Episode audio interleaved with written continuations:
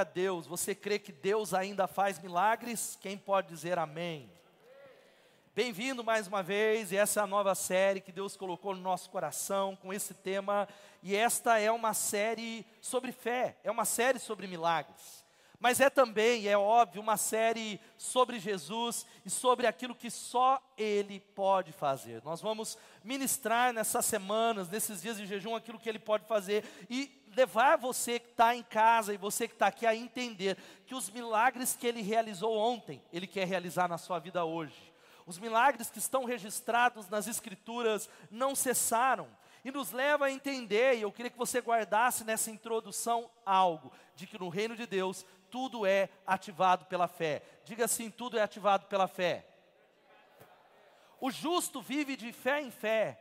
A Bíblia diz que sem fé é impossível agradar a Deus. Deus é honrado através de um ambiente de fé. Quando aqueles que servem a Ele, mesmo nas circunstâncias talvez mais ameaçadoras, digam assim: Eu creio. Eu creio na palavra de Deus. Seja Deus verdadeiro e o homem mentiroso. Encorajar você nessas semanas a orar do tamanho de Deus ousar orar por grandes coisas, confiar mais em Deus, viver o que está no texto que eu já citei, Hebreus 11, 1. Ora, a fé é a certeza daquilo que esperamos e a prova das coisas que nós não vemos. Ou como está na NVT que diz que a fé mostra a realidade daquilo que nós esperamos. Ela nos dá convicção de coisas que nós não vemos. É uma convicção no coração, mesmo quando o mundo diz não dá, mesmo quando tudo diz não, nós dizemos eu tenho uma convicção porque Deus falou. É tão interessante. A Bíblia diz assim para nós em Mateus 19, 26, que para o homem é impossível, mas para Deus todas as coisas são possíveis. Você pode dizer assim: todas as coisas são possíveis? E Mateus 9, 23 diz que tudo, diga tudo, tudo é possível aquele que crê. E nessa noite nós vamos falar sobre, nós vamos fazer uma caminhar nessas três semanas no Evangelho de João. Desafio você ler o Evangelho de João e nós vamos falar nessa noite sobre não perca o milagre. Repita comigo, não perca o milagre. E eu sei que eu pedi, você que está em casa, querido, que está no edredom não, que está calor, mas você que está deitado, Fica de pé e você que está aqui, mais uma vez em reverência à palavra de Deus, abra sua Bíblia em João capítulo 2. João capítulo 2. Se você não tem uma Bíblia, ouça o texto com atenção. João capítulo 2, os versos de 1 a 11, diz assim: No terceiro dia houve um casamento em Caná da Galiléia, a mãe de Jesus estava ali. Jesus e os seus discípulos também haviam sido convidados para o casamento. Tendo acabado o vinho, a mãe de Jesus lhe disse: Eles não têm mais vinho. Respondeu Jesus: Que temos nós em comum, mulher? A minha hora ainda não chegou. Sua mãe disse aos serviçais: Façam tudo o que ele lhes mandar. Ali perto havia seis potes de pedra, do tipo usados pelos judeus para as purificações cerimoniais. Em cada pote cabiam entre 80 e 120 litros. Disse Jesus aos serviçais: Encham os potes com água, e os encheram até a borda. Então lhes disse: Agora levem um pouco ao encarregado da festa. Eles assim fizeram. E o encarregado da festa provou a água que fora transformada em vinho, sem saber de onde este viera, embora o soubesse os serviçais que haviam tirado a água. Então chamou o noivo e disse: Todos servem primeiro o melhor vinho e depois que os convidados já beberam bastante, o vinho inferior é servido, mas você guardou o melhor até agora. Este sinal miraculoso em Caná da Galileia foi o primeiro que Jesus realizou, revelou assim a sua glória e os seus discípulos creram nele. Que Deus abençoe a sua santa palavra. Este sinal miraculoso em Caná da Galileia foi o primeiro que Jesus realizou, revelou assim a sua glória e os seus discípulos creram nele. Senhor, obrigado pela palavra. O Senhor já falou poderosamente nessa manhã ativando a nossa fé, ativando a nossa mente, quebrando a incredulidade. Eu clamo ao teu nome que aqueles que em casa estão em tantos lugares, e aqueles que estão aqui de maneira presencial, fala conosco, glorifica o teu nome, Espírito Santo, que a tua unção, que a capacidade sobrenatural do Espírito Santo se mova entre nós, curando, libertando, restaurando, glorifica o teu nome, em nome de Jesus. Amém e amém. Pode se assentar, você que está aqui, que está em casa. Por quase 30 anos, aquele que criou o universo com a voz, ele fabricava móveis com as mãos. Jamais saiu uma mesa torta na carpintaria de Nazaré. Jesus, durante 30 anos, o carpinteiro de Nazaré, ele criava todo tipo de móveis e certamente coisas extraordinárias para aquela época, mas eu quero dizer para você que esse Jesus era muito mais do que um carpinteiro. Era o Deus encarnado, o Deus que habitou entre nós. E esse dia do texto que nós lemos foi o dia em que o trabalhador com madeira, ele começou e ele se tornou no trabalhador com água, aquele que transformou água em vinho. Agora olha aqui para mim, os evangelhos, todos eles, Mateus, Marcos, Lucas e João, eles relatam 34 milagres de Jesus. Muitos outros, próprio João diz que se fossem relatados, não caberiam nem em todas as bibliotecas Jesus realizou, mas eles relataram 34. João, porém, destaca sete milagres, sete dimensões do poder milagrosos de Jesus, e ele não chama de milagres, ele chama de sinais, diga sinais sinais, e cada sinal, preste atenção, cada milagre, cada um desses sete, chegando do milagre que nós lemos agora até a ressurreição de Lázaro, apontam para Jesus, apontam para quem Ele é. E eu não tenho dúvida, você que está em casa e está nesse auditório, você está no culto, ou está assistindo, porque você precisa de um milagre. Quantos aqui precisam de um milagre? Levantem a mão, digam misericórdia. Eu quero dizer que Deus quer fazer aquilo que Ele fazia antes. Se você precisa de um milagre, o Deus que transformou a água em vinho, Ele quer realizar agora. Porque Hebreus 13, 8 vai dizendo que Jesus Cristo, Ele é o mesmo ontem, hoje e é para sempre. Quem pode aplaudir o Senhor por essa palavra? A Bíblia diz que Ele é o mesmo ontem, hoje e será para sempre. O Deus que levanta os mortos, o Deus que ele chama um corpo que está em estado de putrefação há quatro dias e diz: Lázaro, sai para fora. O Deus que dá vista aos cegos. Agora, no entanto, eu queria que você que está em casa, está aqui na primeira mensagem da série, que é a introdução à nossa campanha de jejum. Esta não é uma série sobre milagres. Você fala, mas não estou entendendo mais nada, pastor. Falou primeiro que era milagre, agora não é sobre milagres. Não, não mas é uma série sobre o único que pode realizá-lo. Deixa eu te dar um aviso abrindo essa série. Sabe qual que é o aviso? Eu queria que você guardasse isso. Não procure milagres, siga Jesus. Não procure os milagres, siga Jesus, porque se você seguir a Jesus, se você andar perto de Jesus de Nazaré, você se verá em meio aos milagres, porque Ele é um Deus que faz milagres em nome de Jesus. Agora, gente, eu sei que todo mundo quer um milagre, eu preciso de milagre, essa igreja precisa de milagre, nós que estamos aqui precisamos de milagres, os mais variados, mas aqui está um problema: ninguém quer estar em uma situação que exige um milagre. Wesley recebeu milagres, quem pode dar um glória a Deus por esse testemunho? Mas eu tenho certeza que você não gostaria de estar na situação dele lá atrás. Porque existe um fator primordial, a matéria-prima, o pré-requisito para um milagre é um problema. Então, quanto maior o problema, maior o milagre. Se você é alguém que diz assim, pastor, você não tem nem ideia do tamanho do meu problema, então seja bem-vindo, maior será o seu milagre, louvado seja o nome de Jesus. O que sabemos é que Deus pode tornar o seu impossível possível, porque a Bíblia diz assim. Ah, pastor, a Bíblia diz assim, e é interessante que Jesus ele entra e diz que é o primeiro milagre. Eu não sei se na infância Jesus não curou alguns amigos adolescentes, eu não sei, a Bíblia não fala, e naquilo que a Bíblia se cala, calo eu também. Mas o interessante é que Jesus ele, ele espera e ele faz o seu primeiro milagre num casamento num ato profano, em algo do dia a dia, em algo que eu diria, Jesus, você deveria fazer num culto deveria fazer no meio da multidão, deveria fazer algo, pessoas que estariam entre a vida e a morte, mas não, ele faz um milagre num casamento, numa coisa tão comum, tão cotidiana e tão importante, a abertura de uma família. E ele transforma a água em vinho, mas não era um vinho qualquer, não era chapinho, não era esse, era um vinho fino. O Evangelho de João, e eu não vou entrar no mérito, ah, mas os cristãos, nós somos abstêmios, batistas são abstêmios na questão do álcool, mas a Bíblia fala, é um outro contexto, e, e, e não é sobre isso que eu vim falar, mas o Evangelho de João é o livro dos sinais sete sinais que mostram que Jesus é o Filho de Deus.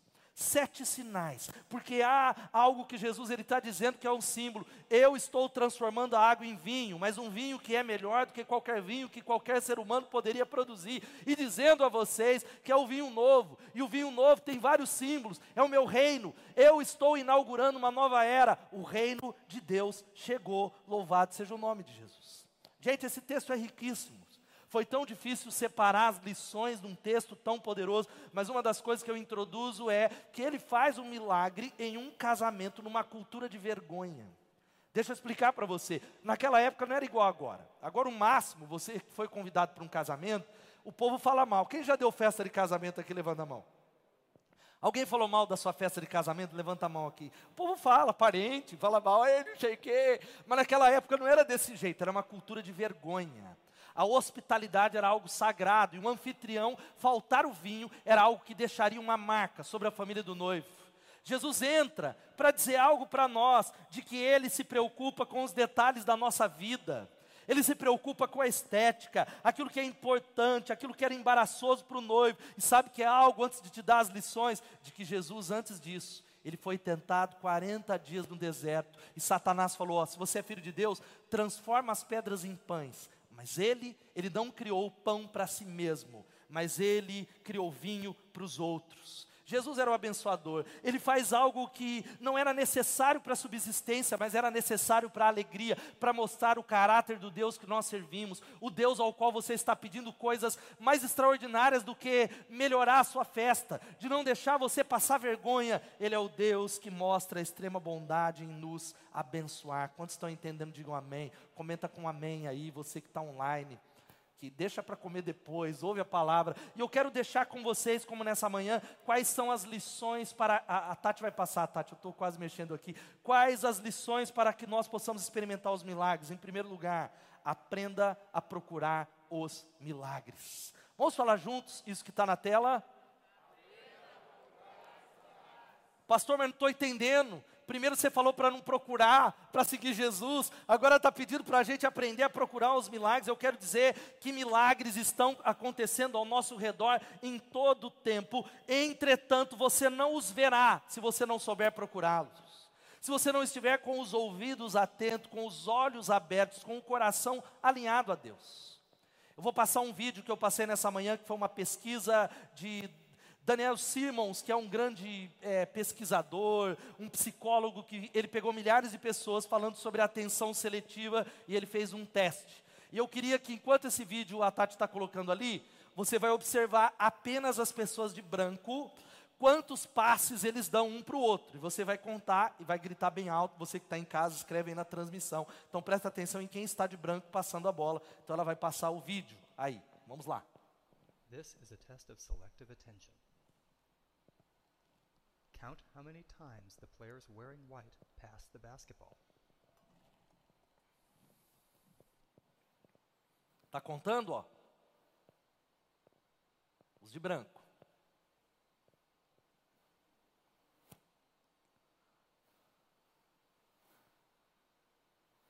Contando, vai ter prêmio.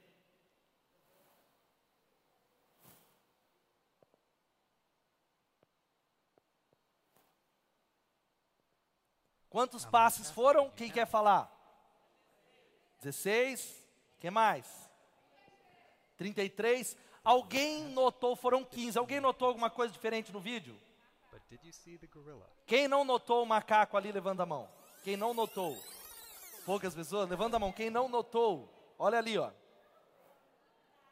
Quem não notou, levanta a mão, não notei uma boa parte. Na pesquisa que ele realizou, pode tirar o vídeo, Tati, mais da metade não observaram esse detalhe por uma simples razão. Sabe como é o nome? Como é que não viram o macaco ali? Chama-se cegueira por desatenção, porque nós estamos focados em outra coisa. Isso vale para os milagres de Deus. Nós muitas vezes não observamos os milagres do Senhor porque nós estamos focados na ansiedade, nós estamos focados na conta, nós estamos com os olhos em outros lugares. Essa foi a razão porque os fariseus não reconheceram Jesus. Essa é a razão porque não o reconheceram como filho de Deus. E um dos testes da maturidade espiritual, sabe qual é? É ver o milagroso no monótono. É perceber a Deus nas pequenas coisas. E antes de dar lições do texto, quando foi a última vez que você agradeceu a Deus ou viu o sol nascer com um ato de adoração? Quando foi a última vez que você se maravilhou com uma criança dormindo, com a lambida de um cachorro? Quer coisa melhor? Minha esposa vai me matar. Ela fala: Você foi na sua mãe deixou o cachorro melhor do que focinho molhado de cachorro? Quem é, tem algo melhor do que talvez as peripécias de um gatinho, um canto de um passarinho, quando foi a última vez que você saiu e olhou fixamente para o céu estrelado? Apreciou o riso da sua esposa, do seu marido. Nós perdemos os pequenos milagres. Eu falei hoje pela manhã uma outra coisa. Quantos aqui estão sentados e parados, digam amém. Você está parado aqui na cadeira? Você está, diga amém. Ou você está, não ansiedade da alma, parado fisicamente. Quem está parado, diga amém. Mas eu quero dizer para você que você estar sentado aqui é uma ilusão de proporções milagrosas porque a Terra está girando em torno do seu eixo a uma velocidade de 1.700 quilômetros por hora. Você sabia disso? A cada 24 horas a Terra faz um 360 celestial. E é por isso que você não enjoa, você não fica, meu Deus, será que eu vou cair? Nós estamos viajando pelo espaço a uma velocidade média de 108 mil quilômetros por hora. Isso não é só mais rápido que uma bala, como é 87 vezes mais rápido que a velocidade do som é um milagre feito pelo Deus que nós servimos em nome de Jesus. Eu poderia citar tantas coisas. Você que está aqui é um milagre. Você que está em casa, repita comigo e diga assim: Eu sou um milagre. Você é um milagre. Há uma sequência pessoal do seu genoma. Eu falei hoje pela manhã que existem mais de 7 bilhões de pessoas na Terra. E não existe nem sequer nenhuma que tenha a mesma impressão digital que você. Nem se você é gêmeo, oh, eu sou gêmeo univitelino, o seu irmão não tem a mesma impressão digital. A sequência do genoma humano, presta atenção, a sua sequência, se fosse escrito à mão, seria um livro de 3 bilhões de palavras sem contar as propriedades curativas do nosso sistema imunológico, que derrotam tantas enfermidades. Será que isso é ou não é um milagre? Deus é um Deus de milagre, por isso que Ele faz um sinal, e Ele está dizendo: um milagre não é um fim, eu faço algo, abra os seus olhos para que você se relacione com quem eu sou, para mostrar a minha glória. Louvado seja o nome de Jesus. Quantos estão entendendo isso? Segunda lição que nós podemos aprender é essa: sabe qual é? Leve os seus problemas a quem pode resolvê-los. Pegue os seus problemas e não leve para o Facebook, irmão, em nome de Jesus. Tem gente que não fala para o líder de célula, ah, não tem um amigo, mas o Facebook ele põe para 5 mil ver o que ele está passando. Vez ou outra eu pergunto para um líder, está tudo bem com fulano? Ele, por quê, pastor? Porque o Facebook me, me anunciou que ele está com um problema grave. E na semana passada eu falei com ele, estava tudo bem. Leve-os a quem pode resolvê-los, como Maria fez. É interessante que Maria, na sua sensibilidade, provavelmente diz alguns comentaristas que aquela festa era de um amigo próximo, vizinho, não sei, de Jesus, de algum parente, por isso que Maria soube do problema do vinho. E a Bíblia vai dizendo que ela olha para Jesus e diz assim: não tem mais vinho acabou, será uma vergonha. E eu quero dizer para você que você precisa, nessa noite, levar o seu problema a quem pode resolvê-lo. Não é parente, não é marido, não é pastor, mas levar aos pés de Jesus, aquele que pode transformar o seu problema numa solução, porque ele fez os céus e a terra, a ele a honra, a ele a glória, a ele o louvor. Agora, gente, sabe como que a gente perde os milagres? Essa é uma palavra para você se concentrar. Nós podemos perder os milagres pela falta de fé nós duvidamos, nós desistimos muito fácil, nós queremos algo no nosso tempo. É interessante que Jesus ele olha para Maria, ele diz assim: "Que temos nós em comum, mulher? A minha hora não chegou". Ou seja, existe eu ando na agenda do reino dos céus. Eu ando na agenda de Deus. Existe um tempo certo para cada milagre do jeito que eu quero, existe o um tempo estabelecido por Deus. Não desista, eu farei, mas não da maneira humana. E o fato é que Jesus ainda ele faz, ele entra a cena, ele realiza. E o texto diz que ele olha para aqueles homens e eles veem ali seis talhas de pedra e fala assim: enche de água. Como é que você reagiria se no seu casamento Jesus falasse: serve água? Serve água, água da torneira, água que era para lavar a mão. Eu quero dizer que no casamento falta vinho, Jesus pede para trazer água. Era uma ordem absurda. E é por isso que nós duvidamos e não recebemos o milagre. Porque nós questionamos as ordens de Deus. Nós observamos do nosso jeito, falamos, não, não é desse jeito, eu vou tentar dar um jeito. E eu quero dizer para você que a igreja é um lugar cheio de crentes que não creem, Crente quer dizer aquele que crê, e a igreja está cheio de pastor, de líder, de novo convertido, de velho convertido, de gente que não crê. E quem age em incredulidade morre seco no deserto. Quem não aumenta a sua fé, quem não anda de fé em fé. E eu quero dizer algo que Deus falou muito comigo nessa semana: que quanto mais incrédula é uma pessoa, quanto mais ela não anda pela fé, e abre uma pergunta para nós que estamos aqui: o que é que você está fazendo na sua vida que exige fé? Quais das coisas que você realiza que é necessário você confiar em Deus? Quanto mais incrédula é uma pessoa, mais ela se torna, mais problemática ela é, mais melindrosa ela é, mais carnal ela será, porque a incredulidade é a maior fonte dos nossos problemas. Eu repito, a grande fonte, primeiro o pecado foi a independência e a incredulidade. Deus falou algo e Adão foi numa outra direção. Eva e Adão foi numa outra direção. Duvidaram da palavra de Deus. Satanás olha para Eva e diz assim: Não foi assim que Deus disse, e põe um ponto de interrogação. Primeiro, o pecado começa na incredulidade e as pessoas se tornam problemáticas, melindrosas. É gente cheia de mimimi, conhece gente cheia de mimimi, às vezes ele nem demônio, mas ele é magoado, ele fecha a porta, ele não vai, ele se distancia, ele muda, porque ele é incrédulo. A incredulidade dá um golpe naquilo que Deus quer realizar, porque sem fé é impossível agradar a Deus. Querido, algo que a gente precisa entender que Deus nos chamou para fazer milagres extraordinários. Quantos estão entendendo isso? Digam glória a Deus. O texto de João capítulo 14, versículo 12, leia junto comigo, vamos ler todos juntos? Eu lhes digo a verdade.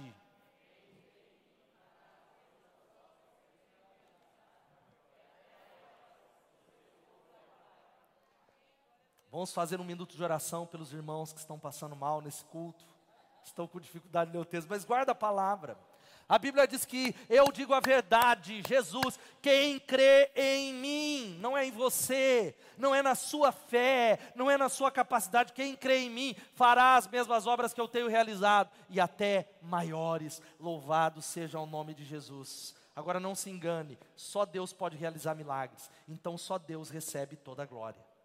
Gente, existem leis que regem o universo, a lei da gravidade, as três leis do movimento de Newton, ou outras que não são tão conhecidas como o Teorema de Bell, são leis da natureza que são cercas invisíveis que são colocadas para estabelecer o que? Invisível entre o natural e o sobrenatural. Nós não podemos cavar ou contornar essas leis.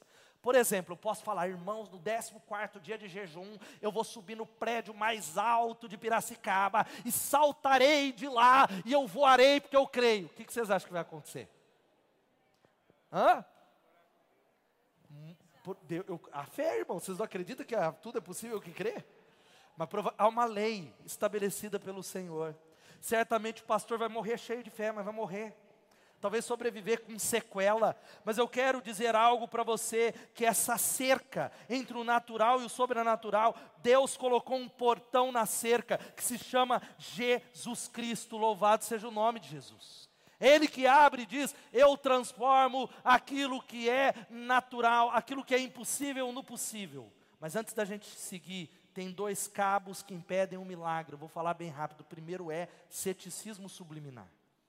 É o que impede seu milagre. Eu creio que você vai terminar o culto orando. Milagres, como eu falei por definição, são violações das leis da natureza. É Deus pegar um câncer, uma célula cancerígena que o médico falou que não dá e curar com o poder dele. Louvado seja o nome de Jesus.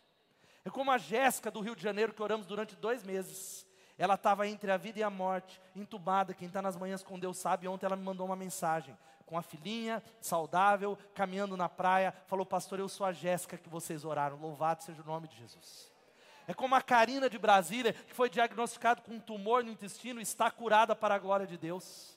É como Wesley que você viu, é algo que não dá para explicar. Agora, a nossa tendência é brigar contra aquilo que a gente não pode explicar. É falar, eu quero ver, duvido, não sei, vai dar errado. E muitas vezes tem o um outro lado, o medo de ser enganado. Quem tem medo de ser enganado por falso profeta? Levanta a mão. Você deveria ter, irmão.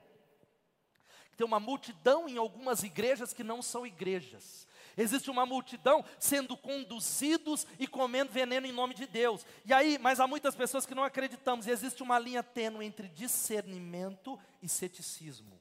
Discernimento é filtrar o que é falso do que é verdadeiro de acordo com a Bíblia. Sabe por que, que o povo brasileiro é enganado? Porque não conhece a Bíblia. Você quer deixar de ser enganado? Leia, conheça a Bíblia. A Bíblia é a palavra de Deus, é através do Espírito Santo. Isso é uma coisa, mas existe o ceticismo. O ceticismo, presta atenção, é a predisposição por causa de experiências do passado, porque você foi enganado na igreja A ou B porque você foi de uma igreja que tiraram até o seu tutano, te enganaram, te feriram, te espoliaram. Essa é uma coisa. Uma outra, que é um cabo, é a decepção dormente. Diga decepção dormente. Sabe o que é isso? Talvez você orou por algo e não houve resposta. Talvez você orou pela cura de alguém e você creu e não foi curado. Nós não sabemos os mistérios de Deus nós não sabemos os porquês, Deus é soberano, nós só sabemos que se orarmos, Deus curará, e Ele pede para nós orarmos. As salas de cura, levanta a mão, pastor Regivaldo. Deus está curando muita gente lá. Quem faz parte do ministério da sala de cura aqui, levanta a mão quem está aqui. Mas nós não sabemos porque Deus não cura todos. Há mistérios do Senhor, mas talvez você é alguém que puxou a rédea da fé, porque você não quer sentir a picada da decepção, e você diz: Eu criei na multiplicação na minha célula e não multiplicou, eu criei numa porta aberta, então eu prefiro, de maneira dormente, não esticar a minha fé. Que essa série no nome de Jesus te puxe para perto de Jesus e, consequentemente, para perto dos milagres, para a glória de Deus. Agora, gente, o maior dos milagres está lá em João 20, 31. Se não tiver na tela, diz assim: Os discípulos viram Jesus fazer muitos outros sinais, além dos que se encontram registrados nesse livro. Estes, porém, diga estes, porém estão registrados para que vocês creiam que Jesus é o Cristo, o Filho de Deus, e para que crendo nele tenham vida pelo poder do seu nome. Aleluia. Sabe qual que é o maior milagre? É a salvação através da morte dele, a crucificação, o sangue dele que nos transforma em homens novos, em mulheres novas em transforma o nosso coração, e esse milagre está perto, está disponível para qualquer pessoa para fazer uma obra nova, mudar quem você é de dentro para fora, fazer com que você chegue à eternidade disponível para nós. Louvado seja o nome de Jesus. Sabe qual é a terceira lição que eu quero dizer para nós aqui? Seja um catalisador de milagres para outras pessoas. Vamos falar isso? Querido, você é um milagre de outra pessoa. Eu sei que você não pode tocar em outras pessoas, mas eu estou vendo o irmão, o colega, está tudo aqui, fase verde, mas fala para quem está do seu lado, você é um milagre de outra pessoa. Você é um milagre de outra pessoa, porque muitas vezes o milagre está tão perto, está tão perto de nós, mas a gente não percebe até que alguém dê um empurrão e diga: Ei, Deus é com você. Ei, Jesus tem um plano. Ei, tem um destino. Ei, Jesus quer mudar o seu casamento. Ei, não desista. Ei, Deus vai fazer. E é o que Maria faz nesse texto. Maria, ela tão, tão atenta à necessidade das pessoas que estão ao seu redor, que ela observa que faltou vinho. Talvez ela vê um zum zum, ela vê uma conversa, talvez ela vê uma discussão da família da noiva brigando com a família do noivo, barraco, não sei, o texto não fala. E ela observa, e ela lembra que há alguém que ela sabe quem é, o Salvador dela, ao qual ela cria em Jesus Cristo. Ela se aproxima e libera palavras que destravam o destino de Jesus, no sentido de que ele entra em cena já ali, e ela fala: eles não têm vinho palavras poderosas, porque Jesus ele fala primeiro, não é a hora, mas Jesus ele, eu não sei qual é a razão. Ele repreende para deixar claro, não é porque a gente tem parentesco, eu ando na agenda do céu, mas na sequência ele inicia os milagres. Ele faz o seu primeiro milagre. Eu estou usando algo para dizer algo para você entender de que durante o caminho da fé, não se esqueça de acotovelar as pessoas através da sua língua e da sua boca, liberando destinos de pessoas falando: Ei, Alex, Deus vai usar a sua vida, vai abençoar os seus negócios em nome de Jesus. Deus vai mover para a glória de Deus. Agora a gente tem medo, e se for meu? E se for algo do meu coração? Então eu me calo. Mas sabe por que, que a gente não vê tantos milagres? Porque nós não discernimos pequenos toques como Maria, que entende a voz do Espírito. Queridos, presta atenção. A primeira chave para experimentar milagres é discernir e enxergar isso. Ele diz. Porque há dias que definem a nossa vida. Há dias que definem o resto da nossa vida. Foi assim para Jesus. Por quase 30 anos ele era carpinteiro, ele sabia que ele era. Mas esta festa abre caminho oficialmente para os milagres e o seu ministério público. Louvado seja o nome de Jesus. Há um tempo certo, Há uma porta que se abre para deixar entrar um futuro e uma palavra, ela pode ser catalisadora para o milagre na vida de alguém. Eu estou no ministério porque quando eu ainda era um adolescente, palavras foram liberadas sobre a minha vida quando eu não acreditava nisso. Homens e mulheres de Deus olhavam e falavam: ó, Deus está te chamando para o ministério, há dom sobre você. Eu, eu? Sobre mim, palavras que liberaram o futuro que eu recebi. Não subestime o poder de um elogio, de uma palavra que pode destravar algo no coração de alguém. Falei hoje pela manhã, nem perguntei para o Paulo, devia ter perguntado como exemplo, que eu falei que todos talvez que estão, o Tote é um exemplo, cadê o Tote? Levanta a mão, cadê o Tote? Está por ali. Ele contando, eu lembro da história dele, ele lá quietinho, nem falava esse moço. Aí ele, ele tocando violão ali no início, era radical team, não sei. Até que um dia, sem querer, ele cantou e alguém falou: opa, você dá conta, Deus te chamou para esse negócio. Ele, eu, Deus chamou para esse negócio palavras. Querido, eu quero dizer algo para você, que você é um profeta disfarçado. Quem pode dizer amém? Você é um médico, não é um médico, é um profeta disfarçado de médico para liberar o destino de pessoas. Você é um corretor, aí é literalmente um pastor, é um corretor disfarçado, é um profeta disfarçado. Você é um profeta sobre os seus filhos. Quem pode dizer amém? Porque muitas vezes nem você acredita nos seus filhos eles não acreditam neles. Deus ele quer que você libere, diga algo dizendo, ó, Deus tem algo para você em nome de Jesus. Eu evoco o propósito de Deus, porque é um propósito de Deus para nós. Quem está entendendo isso, diga amém. Porque a profecia bíblica está lá em 1 Coríntios capítulo 14, tem três dimensões: edificação, exortação e consolação. Mas você precisa sair daqui, sabe fazendo o quê? Amanhã no meu trabalho, coloca alguém no meu caminho que precisa de uma palavra. Senhor, amanhã, lá na minha rua, no meu balcão, nas vendas, faz alguém cruzar comigo que está precisando de um milagre. Você é um milagre de outra pessoa. Sabe qual é a quarta lição e penúltima nessa noite? É creia que para Jesus não há graus de dificuldades. Se você não guardou nada, você que está em casa dessa mensagem, eu queria que você guardasse quarto ponto. Vamos falar todos juntos? Creia Aleluia! Os sete milagres de Jesus no Evangelho de João revelam a gama do poder de Deus. Do ponto de vista meramente humano, eles vão do mais fácil, que é transformar água em vinho, até o mais difícil, que é ressuscitar Lázaro. Há uma progressão. Vai do impossível, para essa palavra não existe, para o impossível, impossívelzão. Vai do pequenininho e os milagres vão ficando cada vez mais progressivamente mais difícil, mas guarda isso de todo o coração para o Deus infinito, todos os finitos são iguais. Para o Deus infinito, não existe fácil, difícil, grande, pequeno, possível, impossível, porque para o Deus onipotente não há graus de dificuldade, louvado seja o nome de Jesus. Se fosse uma igreja pentecostal, você já estava dando glória a Deus e aplaudindo o Senhor, eu vou repetir. Para o Deus do impossível, não há graus de dificuldade.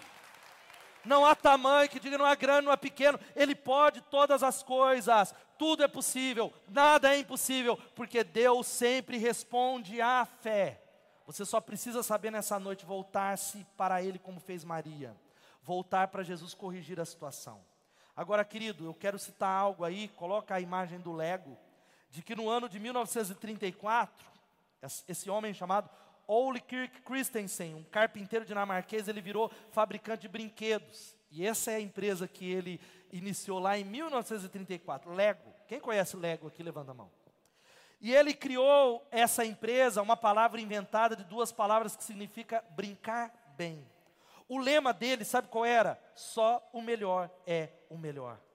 Parece um pequeno resumo do milagre de, de Caná da Galileia, aonde Jesus multiplica e transforma água em vinho e leva para o dono da festa, e aí o encarregado fala para o noivo: vocês guardaram o melhor para o final, porque só o melhor é o melhor. Ele pega a matéria mais básica da construção, o bloco de construções mais básico da natureza, H2O, água. 70% desse planeta é água, 65%. A coisa mais simples não é nada. E Ele escolhe para mostrar para nós que Ele não precisa de muito para trabalhar. Louvado seja o nome de Jesus. Na verdade, ele não precisa de nada. Jesus, ou Deus, Deus, Jesus, Espírito Santo, ele cria a partir, é ex nihilo, a partir do nada. É a palavra que está em Gênesis. Ele não precisa de nada para fazer um milagre. E ele começa com água, mais simples, H2O, e transforma em algo absolutamente saboroso. Louvado seja o nome de Jesus. As moléculas da água ouvem e reconhecem a voz daquele que criou a água. Ele transforma. Quem pode dar um glória a Deus? Querido, agora olha aqui para mim. Se Deus faz isso com a água, o que é que Ele não pode fazer nessa noite? E sabe o que é interessante? Algo que o Oleg, esse que criou aqui o Lego, ele era um sonhador, mas eu duvido que ele sonharia com essas lojas da Lego chegando na Times Square.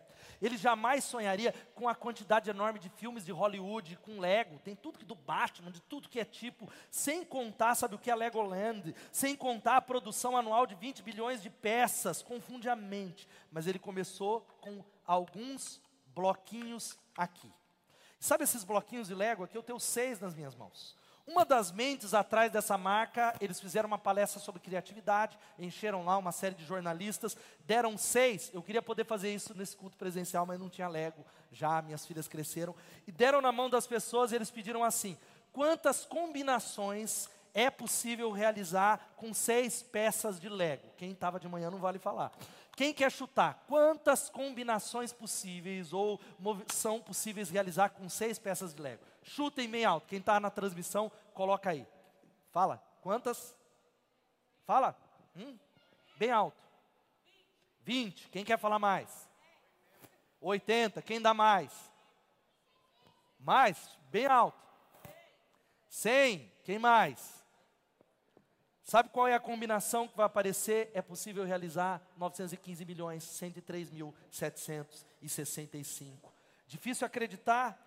Da mesma forma, nós subestimamos o Deus Todo-Poderoso, aquilo que Ele pode fazer. Sabe o que eu quero dizer para você? O Deus que criou cada átomo é o único que pode transformar qualquer molécula. Isso inclui, sabe o que? Células cancerígenas, sanguíneas e cerebrais, porque nossas células são o lego de Deus. Louvado seja o nome de Jesus. É o lego de Deus. O Deus que pode realizar muito mais que 915 milhões de combinações e nós duvidamos que Ele pode abrir uma porta, nós duvidamos que Ele vai cuidar da nossa família, a gente duvida que Ele vai cuidar da saúde dos nossos filhos, nós duvidamos, por isso Ele começa o seu ministério, gente, com H2O, para mostrar que Ele pode fazer com qualquer coisa. A lição, presta atenção prática, e mais inesquecível do que seis peças de Lego, começa com seis potes ou seis talhas de pedra. Adicione água, leve para Jesus e observe aquilo que ele pode fazer. Louvado seja o nome de Jesus. E a última lição, sabe qual é? Que vai aparecer, que está aqui na tela. Com Jesus, o melhor sempre está por vir. Aleluia! O melhor sempre está por vir. Você tem que sair desse culto, você tem que sair dessa transmissão, crendo naquilo que ele pode fazer. Dizer, Deus, eu creio que não é impossível, eu creio que o Senhor vai me usar, essa igreja vai mudar essa cidade, eu serei usado pelo Senhor. Não há impossível, mas primeiro você concebe no reino espiritual e traz existência. Primeiro você toma posse no reino espiritual e diz: Seja Deus verdadeiro e o homem mentiroso. Eu não creio na circunstância. Pode falar que o coronavírus arrasou a economia, mas o céu não está em crise, ele está cuidando da minha casa, ele pode fazer um milagre, ele pode usar água, ele pode fazer qualquer coisa. O médico pode tá, ter falado que é câncer, mas basta uma palavra do meu Deus para o milagre acontecer. Talvez haja um marido que eu estou orando há 20 anos, mas ele pode mudar. Aquele que reverteu a maldição do pecado, reverterá a maldição da asma, do câncer, do Alzheimer, mais cedo ou mais tarde, ele vai fazer em nome de Jesus. Talvez alguns não recebem esse milagre aqui, mas serão curados. Naquele dia, naquele lugar onde não há choro, não há pranto, serão curados. É claro que queremos que ver algumas coisas, como foi com Wesley aqui e agora, e ele nos ensina a orar assim: Olha, venha o teu reino, seja feita a tua vontade, assim na terra como no céu. No céu não tem câncer, no céu não tem enfermidade. Mas eu quero dizer para você não parar de orar e clamar e pedir o seu milagre. Existe um Deus que controla a história, mas esse texto ele mostra que com Jesus o melhor sempre está por vir. Olha o que diz os versículos 9 e 10. O encarregado da festa provou a água que fora transformada em vinho sem saber de onde esta viera, embora soubesse os serviçais que haviam tirado a água, então chamou o noivo e disse: Todos servem primeiro o melhor vinho e depois que os convidados já beberam bastante, o vinho inferior é servido, mas você guardou o melhor até agora. Mal sabia, Jesus está dizendo assim: quando eu entro, o melhor ainda está por vir. Quando eu entro, o casamento vai ser melhor. Quando eu entro, tudo muda. O primeiro milagre prefigura o último. Na véspera da crucificação, Jesus ele tomou o cálice, o cálice de vinho, ele transformou através da ceia que é o lembrete em cálice da graça. Ele falou: todas as vezes que vocês celebram a mesa, a ceia, vocês estão declarando, sabe o que, que a gente faz? Nós voltamos ao pé da cruz, relembramos o sacrifício que abriu o portal para mudar tudo e todos. Não há nenhum impossível para o nosso Deus, querido. Não há, não há. Sabe o seu casamento que você está pensando em terminar? Jesus pode mudá-lo, mas a grande questão é: você crê? Sabe essa enfermidade? Ele pode curar, mas você crê? Sabe essa situação no seu trabalho que você diz não dá para mim? Ele pode fazer algo, mas você crê nisso. A palavra dele é: você crê que eu sou capaz de fazer isso? Sabe o que é interessante? Que na agenda de Jesus, esse milagre para nós, ele fala: Ó, eu comecei um casamento transformando água em vinho, para dizer que eu quero que vocês experimentem a alegria da vida. É possível. Crente não é uma raça chata.